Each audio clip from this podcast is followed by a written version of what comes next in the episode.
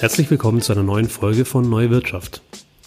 Die Auswirkungen der Corona-Krise beschäftigen und verändern die Gesellschaft und die Wirtschaft und damit auch das Umfeld, in dem sich Unternehmen heute und zumindest in absehbarer Zukunft bewegen. Katalysator für diese Veränderungen sind nicht zuletzt technologische Innovationen, Cloud, Blockchain, künstliche Intelligenz, sondern auch Anwendungen, die auf der Grundlage dieser Technologien ganz neue Möglichkeiten eröffnen. Über eine davon wollen wir heute sprechen, nämlich Kryptowährungen bzw. ganz konkret den Bitcoin. Wir schauen uns an, was die älteste und der Marktkapitalisierung nach größte Kryptowährung für Unternehmen interessant macht, wie sie funktioniert und welche Handlungsoptionen sich daraus ergeben. In diesem Zusammenhang ein kurzer Hinweis, wir bieten keine Finanzberatung und geben auch explizit keine Anlageempfehlung ab zu unserem heutigen Gast, Jörg Hermsdorf. Er ist einer der führenden Experten zum Thema Bitcoin in Deutschland und eigentlich kann man sagen, äh, inzwischen auch schon darüber hinaus. Jörg hat äh, Informatik und Kognitionswissenschaften an der TU Dresden studiert, war Unternehmensberater, Gründer und Investor in Technologie-Startups und einer Beratung für Blockchain-Technologie und Kryptowährungen.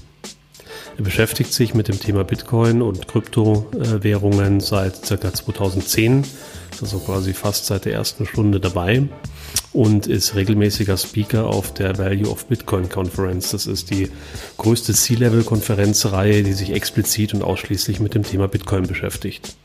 Außerdem ist er ein gefragter Interviewpartner in äh, ja, inzwischen einer Vielzahl von Medienartikeln, Podcasts zum Thema Bitcoin und Blockchain-Technologie. Jörg, schön, dass du heute dabei bist. Ich freue mich auf den Austausch. Servus Florian, ich freue mich auch. Jörg, in deinen Vorträgen rund ums Thema Bitcoin sprichst du über Sound Money Technology. Was ist damit gemeint? Gib uns doch mal eine kurze Einführung und vielleicht äh, kannst du auch helfen, die Begrifflichkeit mal so ein bisschen in Kontext zu bringen. Sound Money Technology, Bitcoin, Blockchain, Kryptowährungen. Was hat es damit genau auf sich? Ja, also Sound Money ist ein Begriff, der kommt aus dem letzten Jahrtausend, ähm, wurde maßgeblich in Europa äh, Ende des 19. Jahrhunderts benutzt, als äh, die Welt quasi auf einem echten Goldstandard noch war und sehr schwer war, Gold, was als das Primärgeld war, äh, zu inflationieren, also die Geldmenge auszuweiten. Und ähm, hinter Sound Money steht einfach gesundes Geld sozusagen, dass es keinen Akteur gibt, der sich ohne wirklich Arbeit und äh, Wert zu schaffen äh, bereichern kann und äh, dann sozusagen auf äh, Kosten anderer am, am Markt zu höheren Preisen einkaufen kann und somit andere Wettbewerber ähm, unfair sozusagen, um die begrenzten Ressourcen, die es immer gibt, ähm, äh, auszuboten sozusagen. Und ähm, Geld ist ja aber nichts Natürliches im Universum, sondern das ist äh, wirklich ein menschliches Konstrukt und ähm, somit eine Technologie. Ähm, und äh, diese Technologie kann unterschiedlichen Evolutionsstufen unterliegen. Also bei Gold war es ja am Anfang auch dass es wirklich nur Goldklumpen waren. Da brauchte man eine Waage, da musste man immer abwiegen, wie viel gibt man zurück, wie viel nimmt man entgegen. Dann ist da die Technologie der Münzprägung geschaffen worden. Also Geld war schon immer eine technologische äh, Erfindung des Menschen und ähm, der Begriff Sound Money Technologie subsumiert das im Prinzip, dass das jetzt im digitalen Bereich, also wo man jetzt nicht mehr physische Dinge braucht, auf die man sich vielleicht als Geld einigt, aber trotzdem noch Technologie, um diese, ähm, diese digitalen Gelddinge oder Wertgegenstände äh, nutzbar für, den, für jeden Menschen zu machen. Ja? Und da äh, ist halt viel möglich sozusagen.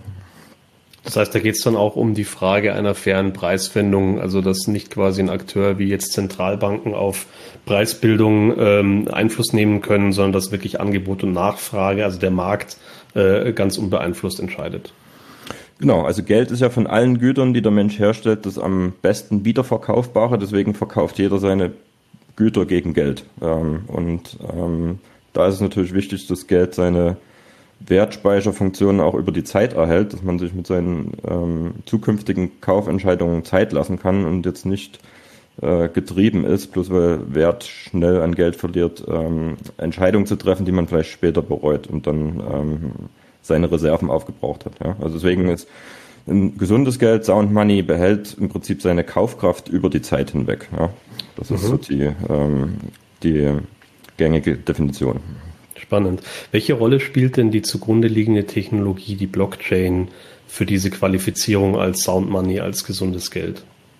Ähm, bei Bitcoin, also die Blockchain an sich, äh, keine Rolle, weil die Blockchain ist im Prinzip nur das Transaktionsbuch, was ähm, quasi aufschreibt, ähm, von wo nach wo Geld geflossen ist. Die Charakteristik, die Bitcoin quasi als Sound Money qualifiziert. Gibt es auch einen guten Vortrag vom äh, Professor Thorsten Polleit von der äh, Universität Bayreuth ist im Prinzip, dass wirklich äh, Bitcoin limitiert ist und das hat jetzt erstmal per se nichts mit der äh, Blockchain zu tun, sondern mit dem ähm, sogenannten Halbierungsalgorithmus, der alle vier Jahre ähm, die neu ausgeschüttete Menge pro Tag ähm, halbiert. Sozusagen alle vier Jahre findet also eine Halbierung statt und das läuft halt irgendwann gegen Null, ja, in 120 Jahren ungefähr. Und dadurch ist halt eine Ausweitung der Geldmenge im Bitcoin-Netzwerk also von Anfang an begrenzt gewesen und ähm, die Frage war immer, er kommt es wirklich so weit, ja? Oder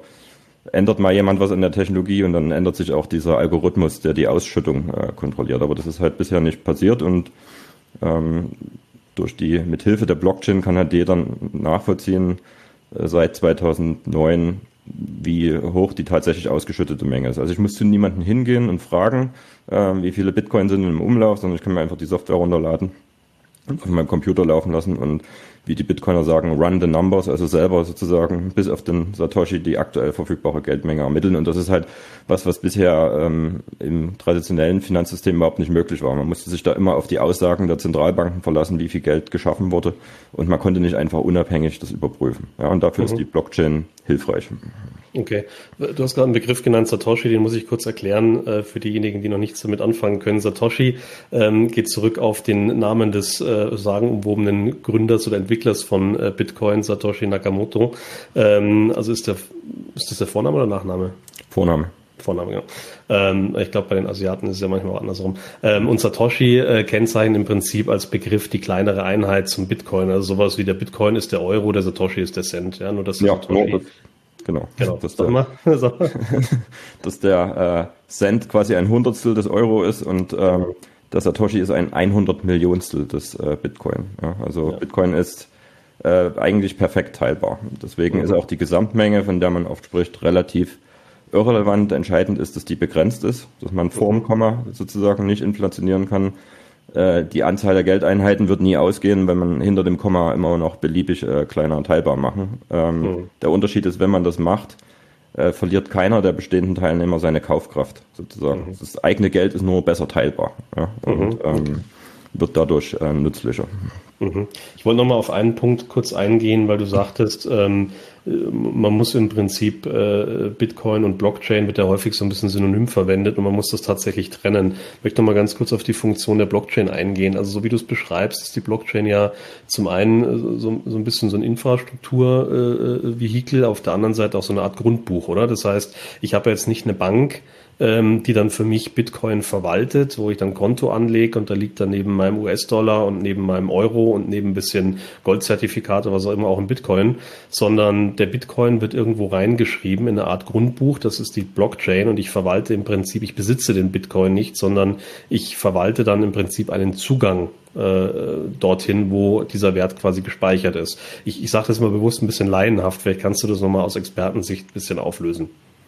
Genau, also Blockchain, Satoshi Nakamoto hat es eigentlich Time Chain genannt oder Chain of Blocks. Ähm, der Begriff wurde dann später von äh, anderen äh, geprägt. Blockchain ist erstmal nur eine Datenstruktur, die sicherstellt, dass alle Änderungen äh, konsistent sind. Also ich kann immer nur Daten anhängen, aber kann keine Daten daraus löschen aus einer Blockchain. Und äh, wenn ich das machen würde, würde es sofort auffallen. Also das heißt, eine, eine Blockchain ist per se immer erstmal, äh, wenn sie korrekt implementiert ist, man bezeichnet es als äh, Temper Evident, das heißt Veränderungen in der Vergangenheit äh, würden auffallen, weil dann die Inkonsistenzen hervorkommen. Und ähm, was bei Bitcoin besonders ist, ist, dass Bitcoin halt nicht nur Temper Evident ist, sondern über den sogenannten Proof of Work Konsensalgorithmus, der halt, wie man vielleicht mal gehört hat, eine ganze Menge Strom braucht ähm, oder be beanschlagt, äh, ist Bitcoin Temper Proof. Also äh, Veränderungen würden nicht nur auffallen, sondern Veränderungen sind ökonomisch äh, im Prinzip unmöglich. Also es würde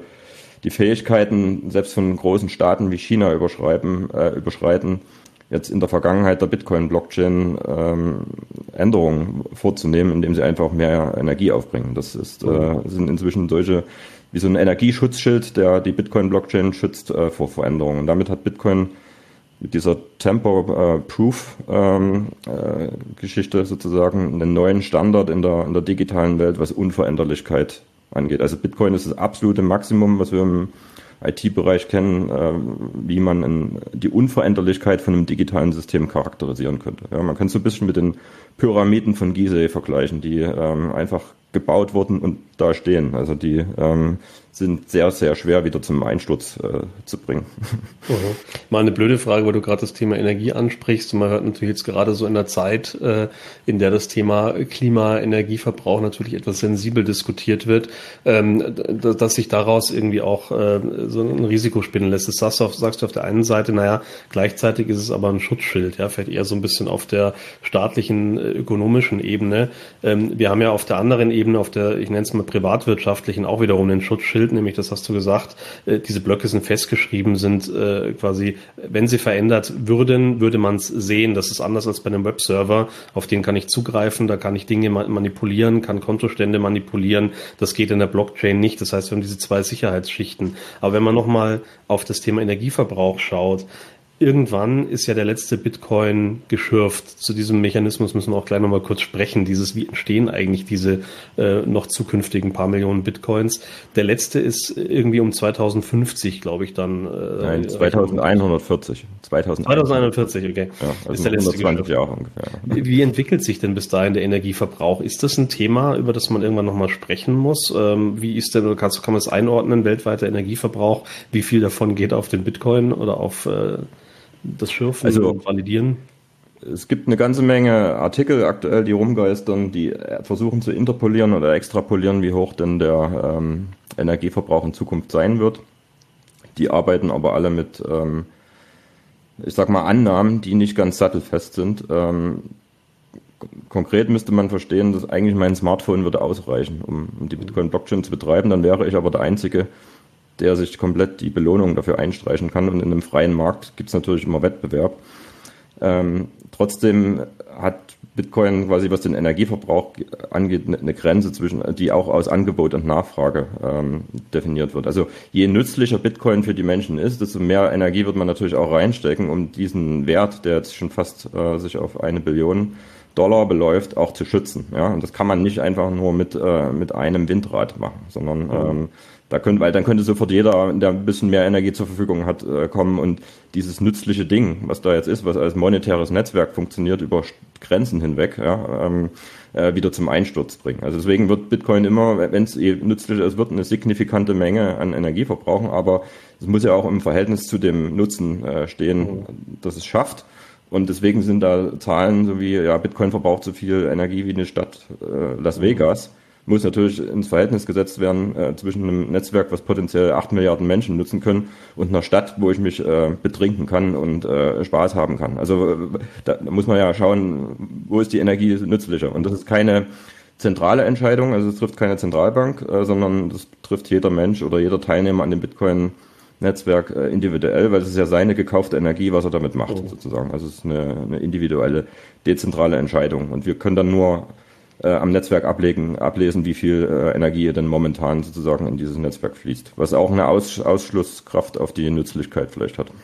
Und dann muss man wahrscheinlich auch noch dagegen stellen, dass ja auch äh, äh, momentane ähm, äh, Prozesse des Geldverkehrs ja nicht ganz ohne Stromverbrauch funktionieren. Wenn man jetzt über äh, einen Vergleich spricht, dann müsste man natürlich auch gucken, ähm, was verbrauchen denn momentan Großbanken ähm, oder auch der private Zahlungsverkehr und muss das vielleicht nochmal in Relation setzen. Aber wir sind jetzt relativ schnell auch über so den kleinen Exkurs beim Thema Sicherheit gelandet. Deswegen möchte ich das Thema ganz gern einfach auch nochmal noch mal sauber abbinden, weil es, glaube ich, auch ein sehr relevantes ist, auch für die Frage, will ich mich mit dem Thema beschäftigen und weil das auch ein, vielleicht ein Punkt ist, zu dem auch sehr, sehr viel in den nächsten Monaten immer wieder auch kommuniziert werden wird, auch, auch über die Presse ähm, und wo es, ich habe es eingangs schon mal kurz angerissen, wahrscheinlich auf Ewigkeiten zwei Lager geben wird. Ja, die Befürworter, die Gegner oder vielleicht das dritte eben der ähm, noch nicht informierten, äh, vielleicht größeren Masse an Menschen, die sich damit jetzt einfach mal auseinandersetzen wollen. Also ich habe jetzt zwei Dinge gehört. Ja, also ein Sicherheitsaspekt ist es äh, liegt, liegt darin, dass äh, man in gewissem Maße einen Inflationsschutz hat, dadurch, dass die Menge von Bitcoin per se begrenzt ist. Das heißt, man kann nicht mehr Bitcoin produzieren, nur weil irgendwann jemand sagt, äh, wir, wir wollen das jetzt. Beziehungsweise andersrum, man könnte das nur, wenn das gesamte Netzwerk sich gemeinschaftlich dafür entscheiden würde. Damit würde es aber quasi einen großen Vorteil aufgeben. Richtig? Ja, das wäre das wäre halt quasi äh, im Gegeninteresse der, der bisherigen Teilnehmer, die das Netzwerk beschützen, sozusagen, ja. weil sie dann ihren USP, den Bitcoin gegenüber allen anderen Formen von Geld auf dem Planeten hat, hm. quasi aufgeben würden. Also deswegen ist da ein Konsens nicht äh, möglich. Den Code kann natürlich immer jeder selber ändern, aber dann schießt er sich aus dem Konsensnetzwerk raus. Also er ist dann mhm. quasi jemand, mit dem niemand mehr reden will, äh, mhm. um es ähm, sozusagen. Ja. Ähm. Der, mhm. der zweite große, große, glaube ich, Sicherheitsaspekt ist, ähm, äh, liegt quasi in dem Thema Manipulierbarkeit und damit auch wieder ein bisschen mehr in der Blockchain-Technologie, dass ich da eben einen gewissen Schutz habe, ähm, äh, quasi nicht einfach beliebig auf irgendwelche Konten zugreifen und die irgendwie verändern oder leerräumen zu können, äh, was vielleicht auch nochmal ein, ja, ein positiver Aspekt gegenüber klassischen Geldanlagen sein kann. Ne? Ja, genau. Und halt, dass die Kosten für die Überprüfung ähm, dieser Aussagen, die Bitcoin trifft, halt sehr gering sind. Ja, also mhm. das, das Überprüfen kostet nicht viel Energie. Das kann, kann jeder und man, so ein Vergleich bei Gold, also um zu überprüfen, ob, wenn ich jetzt mich für Gold als Wertspeicher entscheide, ob das echtes Gold ist, das ist mhm. äh, nur sehr wenigen äh, möglich, zumindest bei größeren Summen, weil da ist einfach Einschmelzen die einzige Möglichkeit, mhm. ähm, wie man das äh, sicherstellen kann. Und bei Bitcoin muss ich mir bloß eine Software runterladen und ähm, mhm. reicht ein Commodity-Computer und warte halt einen Tag und dann habe ich das verifiziert, ja, wenn die, mhm. wenn die Software nicht manipuliert ist. Aber das kann man ja technisch schon länger sicherstellen, dass man ähm, die, authent die authentische Software da verwendet. Ja. Oder das Verifizieren übernimmt eben jemand, äh, dem man vertraut, äh, Hereus, Degussa oder irgendein großer Händler oder, oder auch äh, ähm, Herausgeber, der dann halt seinen Stempel drauf macht und dem glaubt man dann eben auch, dass das für, für Sicherheit steht. Und das macht ja im Prinzip bei Bitcoin äh, die, die große Menge derer, die eben den Bitcoin validieren, richtig? Ja, das sind ja. über 100.000 äh, sogenannte Full Nodes, die jeden Block, also alle zehn Minuten ungefähr kommt der eine, ähm, überprüfen und mhm. äh, ihre, ihre, Zustimmung quasi geben, okay, das ist die Wahrheit. Ja. Also Full Node ist ein vernetzter Computer, ähm, ja. auf dem bestimmte Peer-to-Peer-Technologie, der quasi alle, alle Daten bekommt und verifiziert. Ja. Mhm. Und, ähm, das ist relativ günstig, sozusagen so eine Full Node selber zu betreiben. Ähm, mhm. Mhm. Also vielleicht äh, kommen wir da auch ganz gut wieder zum, zum Thema Technologie zurück, nach dem kleinen Ausflug zum Thema Sicherheit. Ähm, äh, ich hatte vorhin schon gesagt, das Thema mit dem Schürfen müssen wir nochmal erklären. Also jetzt hast du gerade von Gold gesprochen. Äh, Gold kann ich schürfen oder, oder irgendwie aus dem äh, aus dem Bach raussieben. Ähm, Vorteil ist, ist relativ einfach zu machen. Äh, Nachteil ist, ähm, ich kriege kleine Mengen und der Aufwand dafür ist groß, es sei denn, ich mache es industriell. Ähm, und es bleibt immer noch die Frage, wie viel Gold ist da noch im Boden? Ja, wenn jeder, jemand mal irgendwie auf eine Riesenmine stößt, ist wahrscheinlich das Thema Inflationsschutz durch Gold auch wieder äh, relativ zu betrachten. Ähm, jetzt spricht man aber bei Bitcoin ja auch von Mining. Ähm, wie funktioniert denn das Schürfen von Bitcoin? Wer macht das? Wie passiert das? Also es kann jeder, der sagt, ich kann ähm, profitabel, also wettbewerbsfähig, quasi gegen den, gegen diejenigen, die das jetzt schon machen, antreten. Und alles, was ich dafür brauche, ist eine Energiequelle. Ähm, das, ähm, also die Energiekosten, die ich habe, sind quasi da der entscheidende Faktor. Deswegen hat sich das in den letzten Jahren auch Richtung den äh, günstigsten und am wenigsten quasi genutzten Energiequellen verschoben. Zum Beispiel Wasserkraftwerke, die geplant wurden, wo aber noch gar nicht die Abnehmer da sind. Also weil man da gehofft hat, äh, zukünftig dann vielleicht Städte zu bauen. Ähm, und äh, bevor man da jetzt wartet, bis dann diese Abnehmer da sind, kann man auch sagen, okay, ich biete den äh, Strom fürs Bitcoin-Mining an, weil das Bitcoin-Mining bewegt sich zur Energiequelle. Also ich muss den Strom nicht zum Menschen bringen, sondern ich be be bewege jetzt quasi die Bitcoin-Mining-Computer nah an die Energiequelle. Und äh, das ist natürlich hoch, äh, hoch agil, hoch flexibel und ein hochkompetitiver Markt weltweit. Ja. Ähm, und äh, alles, was das Mining sicherstellen soll, ist wirklich, dass die äh, Miner diese Transaktionen, die sie in der Blockchain äh, bestätigen, ähm, nicht lax oder leichtfertig da reinschreiben, sondern vorher diese Energie aufbringen müssen und sagen müssen, ich habe meine Arbeit korrekt gemacht und ich setze diese Menge an äh, Kilowattstunden hinter, hinter meine Arbeit. Und wenn ich es falsch gemacht haben sollte, verliere ich halt diese Energiemenge, weil dann bekomme ich die Belohnung nicht. Und äh, das ist quasi die, der Zweck des Mining, die Miner dafür zu belohnen, dass sie wirklich ähm, ihre Arbeit gemacht haben. Ansonsten verlieren sie halt viel, viel Geld. Also in, in Form von Strom, den sie hatten, den ihnen niemand erstatten wird. Okay, ich glaube, das muss man auch noch mal ein bisschen, bisschen einfach, einfach erklären. Also das, das Meinen von Bitcoin ist im Prinzip ähm, wie das Lösen von Rechenaufgaben. Das braucht einen Computer mit entsprechend Rechenleistung dafür. Ähm, und diese Rechenleistung ist das, was auch letztlich den Stromverbrauch dann ausmacht.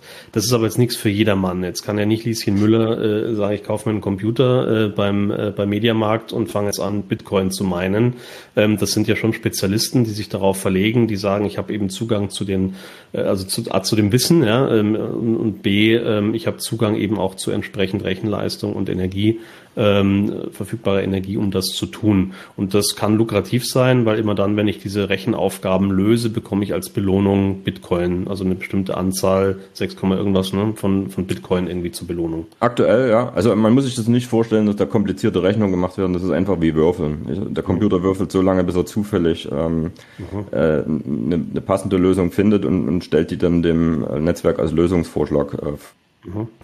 ähm, als ähm, dass es die ersten Miner waren, weil ähm, es hatte noch keinen Wert und waren halt die Menschen, die sich darüber gestolpert sind und gesagt haben, ah, ist ja ganz nett, das mache ich mit meinem Computer. Inzwischen ist es wirklich so ein hochkompetitiver Markt, dass das äh, auf Dauer wirklich Spezialwissen und, und äh, Spezialfähigkeiten erfordert, um da auf Dauer ähm, mitmachen äh, zu können, sozusagen profitabel mitmachen zu können. Ja, und in, in Deutschland eine sehr dicht besiedelte äh, Gegend. Wir haben kaum Energiequellen, die ungenutzt rumliegen. Ähm, und der Strom ist, ist, die Energiekosten sind sehr hoch hier, ne?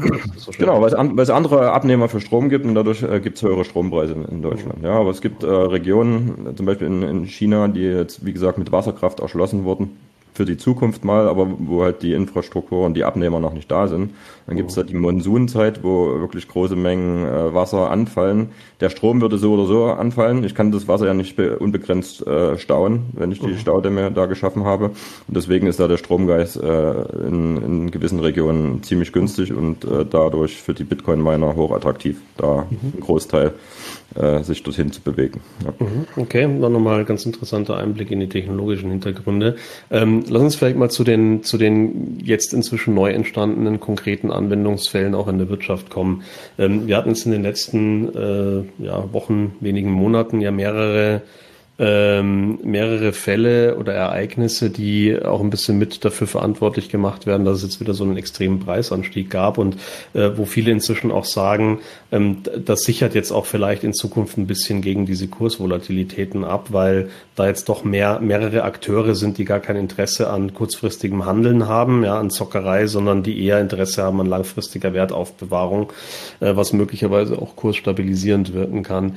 Ähm, und natürlich auch die Sicherheit gibt, sich mit dem Thema Einfach mal beschäftigen zu müssen. Ähm, das eine war, äh, glaube ich, PayPal als großer Zahlungsdienstleister, die gesagt haben, wir ermöglichen das Speichern und auch äh, letztlich Bezahlen mit, mit Bitcoin. Ich weiß gar nicht, inwieweit das schon umgesetzt ist, kannst du gleich noch was dazu sagen. Ähm, und dann gab es eine Serie von, ich glaube jetzt erstmal äh, im angelsächsischen Raum von Unternehmen, äh, auch bekannten Unternehmen, die gesagt haben, äh, wir haben gerade frei frei, frei verfügbares Wert äh, oder Geld ähm, äh, bei uns in der Bilanz und ähm, bevor wir das jetzt der, dem Inflationsrisiko aussetzen, ähm, überdenken wir nochmal unsere Investitionsstrategie. Also da geht es um klassisches Treasury ähm, in Unternehmen und da gab es jetzt ein paar sehr, sehr spannende Entwicklungen. Die würde ich aber ganz gern dir einfach mal überlassen, da mal, mal einen kurzen Einblick zu geben, die auch zu bewerten. Ähm, ja, also es, äh, kommen wir jetzt an den Punkt, dass, äh, was hat sich eigentlich seit 2017 geändert? Ähm, aus Sicht des Protokolls ist nicht viel. Also Bitcoin funktioniert wie 2017, äh, wie äh, vorhergesehen, wie, wie programmiert.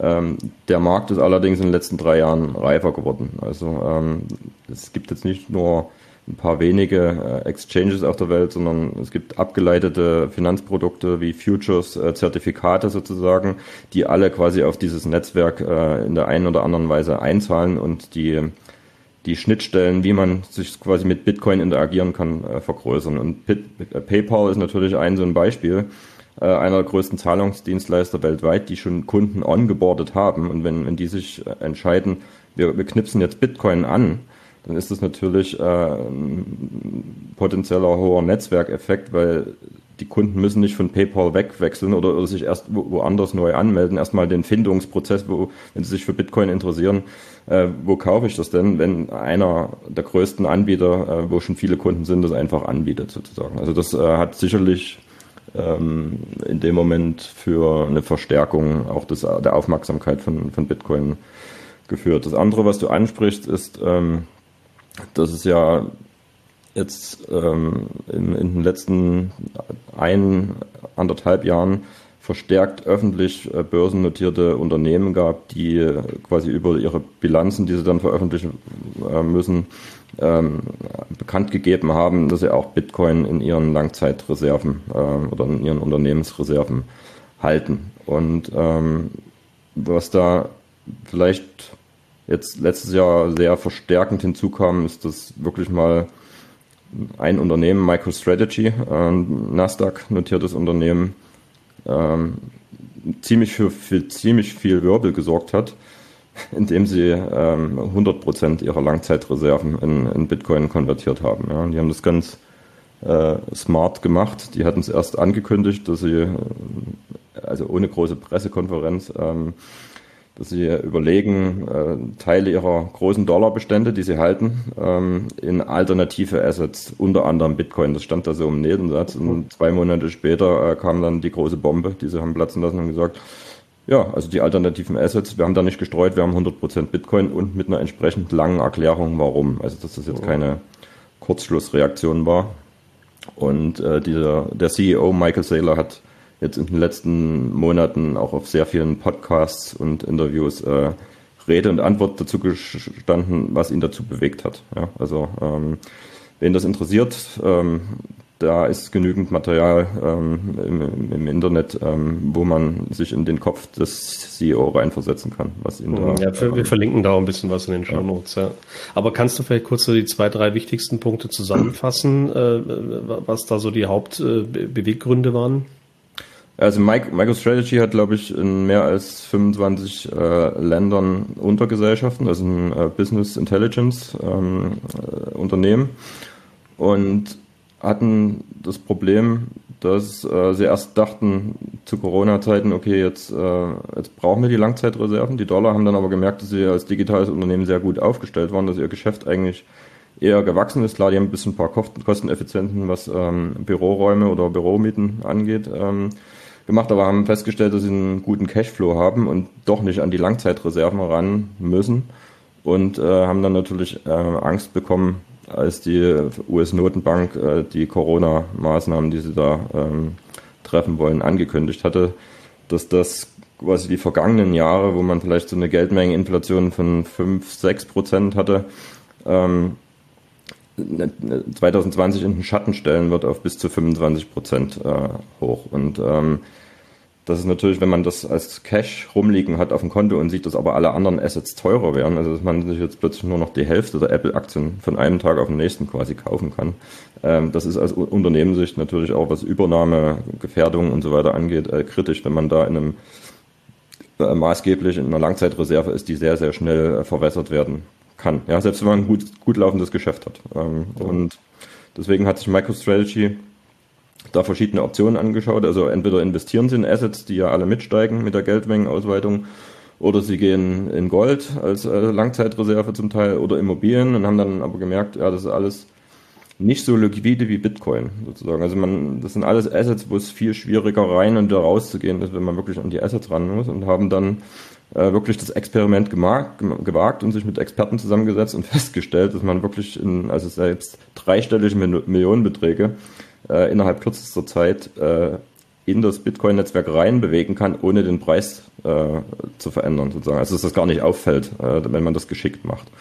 Und, äh, und das auch äh, 24 Stunden am Tag und äh, sieben Tage die Woche. Also Michael Saylor hat da gesagt, versucht das mal mit Gold. Sonntagabend äh, 100 Millionen Dollar in, in, in den Goldmarkt reinzubewegen. Ja, hat er nur gelacht sozusagen. Also das, das ähm, erstaunlich ist, dass Bitcoin inzwischen diese Liquidität bietet, um da schnell zu agieren. Ja. Okay. Ähm, und ich glaube, da gab es noch ein Unternehmen, Square, ähm, das vielleicht nicht, nicht ganz so weitreichend investiert hat, aber glaube ich da auch nachgezogen ist und ja auch, glaube ich, durch den Gründer äh, ein bisschen Öffentlichkeitswirksamkeit hatte. Ähnliche Situation oder? Ja, also Square ist ja ähm, mitgegründet oder von Jack Dorsey, dem Twitter-Gründer. Ähm, und äh, spezialisiert sich halt für den Retail-Markt auf äh, den äh, Kauf und Verkauf oder das Transferieren mit, mit Kryptowährungen. Und ähm, da ist es natürlich logisch, wenn man in diesem Markt ist, also im Gegensatz zu MicroStrategy, dass man, äh, also wenn man ernsthaft äh, demonstrieren will, dass man da an den Markt glaubt, an die Zukunft, dass man natürlich auch Teil seiner Unternehmensreserven äh, in so ein Asset allo allokiert. Ja. Und mhm. ähm, das hat Square gemacht, natürlich nicht in dem Umfang wie, wie MicroStrategy.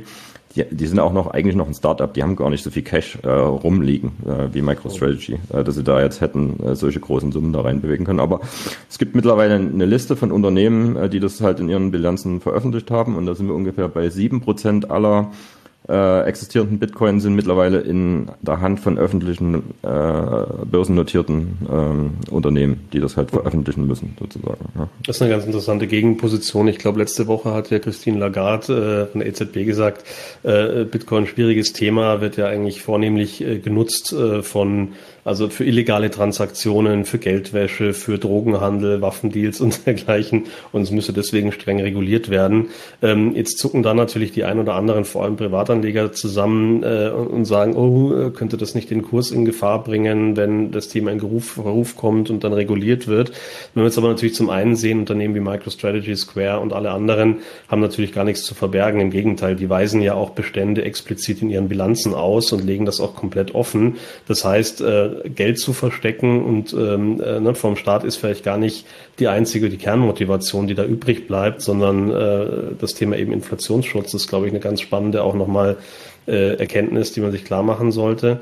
Ähm, und, und, das andere ist einfach, ähm, dass, glaube ich, ähm, auch einfach durch diesen Effekt, ja, sieben Prozent ist eine Menge und, glaube ich, Tendenz steigend, dass man da einfach auch von einer, von einer Reifeentwicklung sprechen kann. Jetzt eine Frage, ähm, das waren jetzt alles vor allem US-Technologieunternehmen, die wir da gerade äh, genannt oder gehört haben. Ähm, ist das Thema jetzt irgendwie nochmal eingeschränkt oder ist, ist, ist sowas wie Bitcoin Treasury auch ein Thema für ähm, ein Unternehmen wie Siemens, gut, es ist multinational, aber vielleicht auch eher ein deutsches Unternehmen, vielleicht auch ein Mittelstandsunternehmen, kann sowas ein Thema sein?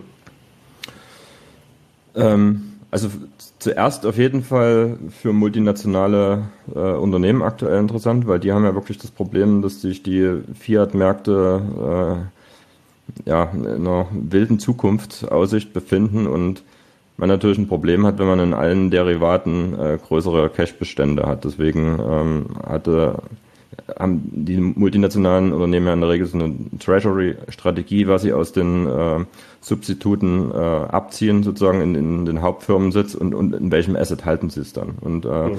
MicroStrategy hat da wirklich jetzt eine, nicht nur einen Einmalkauf von, von Bitcoin gemacht, sondern die haben da wirklich äh, eine komplette Corporate äh, Treasury-Strategie entwickelt, dass sie halt in den lokalen Unternehmen immer nur so viel äh, Cash in der lokalen Währung halten, wie sie denn laut Prognose äh, brauchen und ähm, alle Überschüsse quasi in das US Treasury überführen und, und dort also erstmal in Dollar sozusagen von, äh, von den lokalen Währungen über Dollar in in USA und, und, und dort aber relativ äh, zügig dann sofort äh, alle Dollarüberschüsse in Bitcoin, weil quasi die große Verwässerungsgefahr beim, beim Dollar besteht und dass sie das mhm. da halten. Und wenn sie es brauchen, können sie halt den Rückweg wieder gehen und äh, über den Dollar dann in die anderen Ländergesellschaften, wenn dort was finanziert werden müsste, was jetzt äh, außerplanmäßig ist. Ja. Mhm. Ähm, deswegen äh, ist Bitcoin da, wird ja auch oft als das äh, Internet des Geldes genannt. Also manchmal wird es verwechselt mit dem Geld des Internets, aber Bitcoin so als das Internet des Geldes, das quasi Brücken zwischen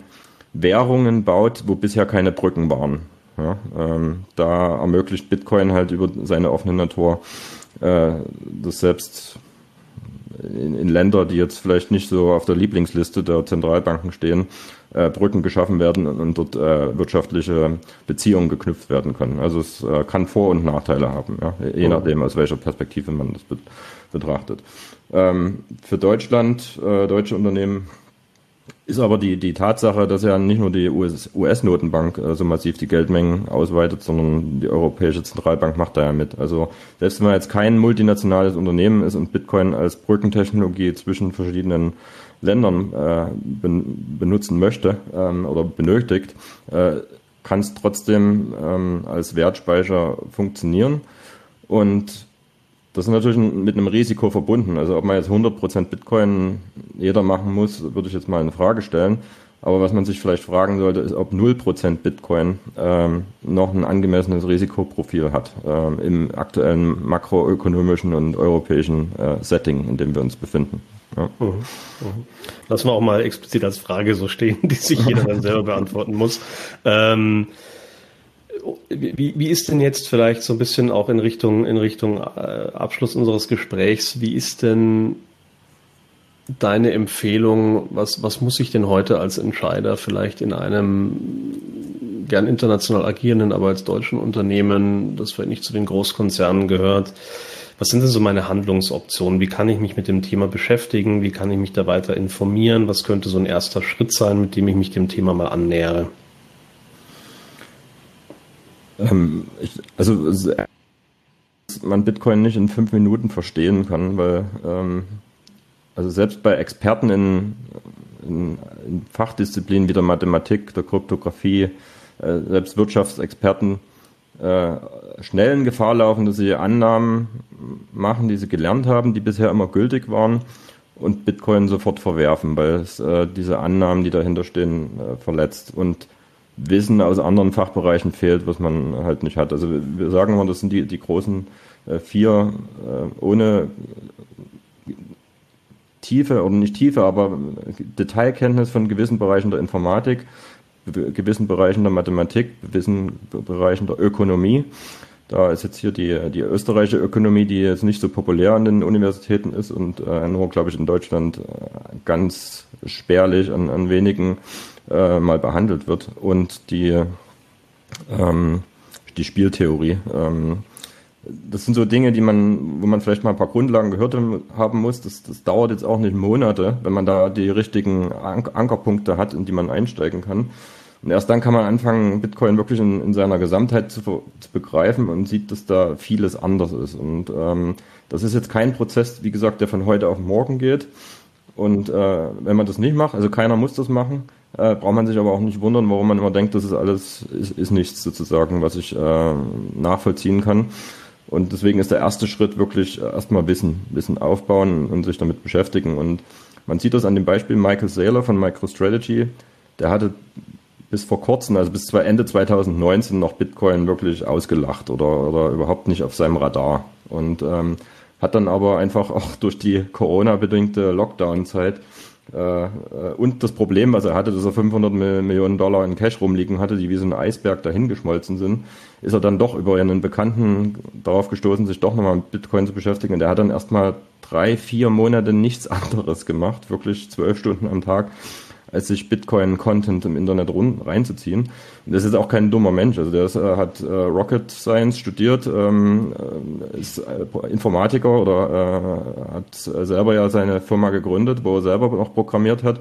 Und der hat es dann wirklich innerhalb der drei, vier Monate äh, verstanden, dass Bitcoin außergewöhnlich ist im Vergleich zu allen anderen Alternativen, die wir die wir haben und ist dann in so einen Hardcore-Bitcoiner konvertiert durch den Prozess, weil er sich halt damit auseinandergesetzt hatte. Und das ist natürlich jetzt ein Zeitaufwand, den nicht jeder leisten kann und auch nicht jeder so frei ohne Anleitung ähm, durchschreiten kann. Also entweder nimmt man sich da Beispiel an Michael Saylor, weil der veröffentlicht natürlich jetzt auch die, die Quellen, die er da hat, oder man äh, sucht sich einen Dienstleister, könnte ich jetzt Consof Blockchain nennen. Das wir haben, ich auch empfehlen. wir haben äh, Workshops für Unternehmer und Entscheidungsträger, wo wir das äh, quasi an einem Tag so mal die Grundlagen, äh, den Einstieg in, in die Technologie ähm, äh, vermitteln, wo man dann überhaupt mitreden kann und ähm, sagen kann, was macht für uns Sinn, was macht für uns äh, nicht Sinn. Aber es ist nicht mehr so, dass man da das Ganze wie eine Fremdsprache betrachtet, ja, äh, dass man quasi diese, diese Welt nicht versteht. Ja, also ist ein, ist ein guter Hinweis. Fairerweise muss man sagen, es gibt es zunehmend ja auch Beratungsunternehmen, die sowas anbieten. Da kann man sich ja dann auch den Berater seines Vertrauens suchen. Ihr macht das auch. Ähm, ich glaube auch, dadurch, dass du dich jetzt auch schon äh, über ein Jahrzehnt lang mit der Thematik beschäftigst, spricht da auch vieles dafür, sich diesen Kontext auch ein bisschen anzuhören. Und in dem, was du gerade ausgeführt hast, da sprach er auch wieder sehr der Kognitionswissenschaftler. Ich finde diese Kombination auch sehr hilfreich in dem Zusammenhang. Ähm, aber vielleicht nochmal so ein bisschen auch geerdet. Ja, jetzt kann man ja, äh, weil Michael Saylor nochmal als Beispiel gerade angesprochen hast, ähm, so, was jetzt in der breiten Masse ankommt, ist, der tauscht sich da auf Twitter mal mit äh, Elon Musk auf, äh, aus, ja, und dann greift die Presse auf und äh, hier Saylor sagt, Elon Musk, äh, pack doch deine Bilanz irgendwie auch mal mit Bitcoin voll, äh, haben deine Aktionäre was davon, dann antwortet der mal flapsig zurück. Ähm, das hebt das Ganze natürlich auch mal schnell auf so eine Ebene, wo man sagt, okay, da sind jetzt so die typischen Apologeten, die selbstberufenen ähm, und, und das sind aber vielleicht so wirklich noch Spezialfälle, ja. So, äh, ähm, ich glaube, man kann aber einen ganz, einen ganz wichtigen Punkt daraus ziehen, nämlich zu sagen, da fand ich das, das Beispiel auch ganz gut, es geht heute nicht mehr, dass man sagt, ich bin Unternehmer, ich bin Entscheider auf dem Top, im Top-Management und blende bestimmte Prozesse aus. Ich konzentriere mich auf mein Unternehmen und sein nächstes Umfeld, Lieferanten, Kunden ähm, und irgendwie so diese makroökonomischen Kontexte, die werden schon stabil bleiben. Ich glaube, das ist ein ganz wichtiger Punkt ähm, und das ist so unsere Perspektive auch zum Thema neue Wirtschaft. Ja, da ändert sich jetzt viel in ganz vielen Bereichen, die bisher stabil waren und ich glaube, es muss Pflichtprogramm werden, ähm, dass man sich auch überlegt, ob das, ne, hier wird in den USA diskutiert, Modern äh, Monetary Theory, äh, du hast gerade die Austrian Economics genannt, es gibt verschiedene Strömungen, die jetzt gerade wieder hochgekocht werden, weil man merkt, bestehende Systeme kommen an ihre Grenzen. Ich glaube, es ist wichtig, sich mit diesen Themen zu beschäftigen, um sich eine eigene informierte auch Meinung zu bilden, um mitreden zu können in Bereichen, die vielleicht bisher nicht unbedingt äh, äh so auf dem ähm, ja auf dem Tablett waren. Ja, und ich glaube, das kann man da als Appell auch nochmal wirklich unterstreichen, mit reinpacken. Ähm, das gehört einfach dazu, da ein bisschen auch mit in die Zukunft zu gucken und zu diskutieren. Ja, wir, wir leben halt in einer Welt, wo, wo alles hochspezialisiert ist, also auch die, die Top-Entscheidungen auf Unternehmensebene ja durchoptimiert sind. Das funktioniert aber nur, solange sich nichts Grundlegendes in der Welt ändert. Mhm. Ja, also wie so ein U-Boot-Kapitän, der auf all seine Instrumente schaut, aber halt ja keinen Blick äh, raus durchs, äh, durchs äh, Periskop hat, sozusagen, weil, er, weil alles äh, funktioniert. Aber wenn dann im Wasser plötzlich mal ein schwarzes Loch auftauchen würde, das würden seine Instrumente nicht erkennen, sozusagen. Also da würde er voll reinrauschen. Ja. Und ja. das ist halt äh, ab und zu passieren solche massiven, disruptiven äh, Dinge in der Welt. Und ähm, wenn man da nicht ein, einfach mal wenigstens ein bisschen Zeit investiert, sich im Detail damit zu beschäftigen, bevor man das verwirft, äh, dann kann das auch gefährlich werden. Ähm, vielleicht mal noch eine, eine ganz nette Anekdote. Es ist immer erstaunlich, wenn ich in ein Unternehmen komme und ähm, dann zum ersten Mal das Thema behandelt wird. Da ist ja dann nicht nur einer, sondern äh, das ist ein hochinteressantes Thema. Da kommen plötzlich dann Leute, die sich damit für den Workshop intern anmelden, äh, wo dann alle überrascht sind, wie, wie viel Aufmerksamkeit das Thema plötzlich äh, greift. Und dann tauscht man sich so persönlich aus, weil das sind oft Kollegen, die nichts miteinander zu tun haben, die kennen sich so vom Gang. Und dann, äh, selbst 2017 war das bei einer äh, großen staatlichen Bank, wo ich war, äh, festgestellt, dass über die Hälfte privat schon Bitcoin investiert hatten, sozusagen. Mhm. Und, und alle dann gelacht haben und sich gewundert haben, na hoppla, äh, also das private Interesse scheint groß zu sein, ähm, wäre doch mal was äh, auf Unternehmensebene sozusagen, aber meistens äh, hat das, ist das wirklich ein Thema, was äh, so als Karriererisiko wahrgenommen wurde und dann sich keiner durchgetraut hat, äh, sozusagen äh, bottom-up äh, durchzusetzen. Und MicroStrategy war da halt hier das wirklich außergewöhnliche Gegenteil, dass der CEO das Top-Down. Also er hat sich quasi damit beschäftigt, er hat dann an seinen Führungsstab jeden, jeden Tag, jede Woche Hausaufgaben verteilt, wie sie sich mit Bitcoin beschäftigen sollten, so dass das dann wirklich eine Unternehmensentscheidung war und nicht als ein einzelner durchgedrehter äh, CEO, der das, äh, der das durchgesetzt hat und damit die ganze Firma aufs Spiel gesetzt hat. Also es war wirklich äh, was, was dann alle mitgetragen haben, weil sich alle mit dem Thema äh, beschäftigt haben. Und äh, das ist, wie gesagt, immer überraschend zu sehen, wenn man das Thema offen in der Unter Unternehmenskultur behandelt, wie viele dann plötzlich begeistert, motiviert sind und, und sagen, ey, das ist was, was mich schon lange privat interessiert. Ich habe mich nie getraut, darüber zu sprechen. Äh, wenn wir jetzt in die Richtung vorstoßen, ich bin dabei. Und dann gehen auch plötzlich die, die, äh, die Arbeitszeiten hoch, äh, weil die Leute wieder ein sehr spannendes, motivierendes Thema haben, an dem sie gerne äh, mitwirken äh, würden. Ähm, Also das ist ähm, immer interessant zu beobachten, wenn man dieses Riegel oder dieses Siegel mal bricht, äh, was dann plötzlich in, in, in den, bei den Mitarbeitern auch passiert. Mhm glaube, das war ein schöner Abschluss, Abschlussappell, mit dem wir dann, glaube ich, auch äh, auseinandergehen können. Danke für das sehr, sehr spannende Gespräch, Jörg. Das waren äh, nochmal ganz gute Einblicke und äh, ich glaube, äh, eine schöne Tour d'horizon durch die verschiedenen Aspekte von, äh, von Bitcoin und so ein bisschen nur aus der Perspektive beleuchtet, äh, was mache ich jetzt als, als Unternehmer oder auch Führungskraft mit dem Thema. Danke dafür. Ähm, Gerne. Genau. Und drücken wir alle die Daumen, dass die Entwicklung positiv weitergeht. Also. Bis dann. Ciao. Ciao.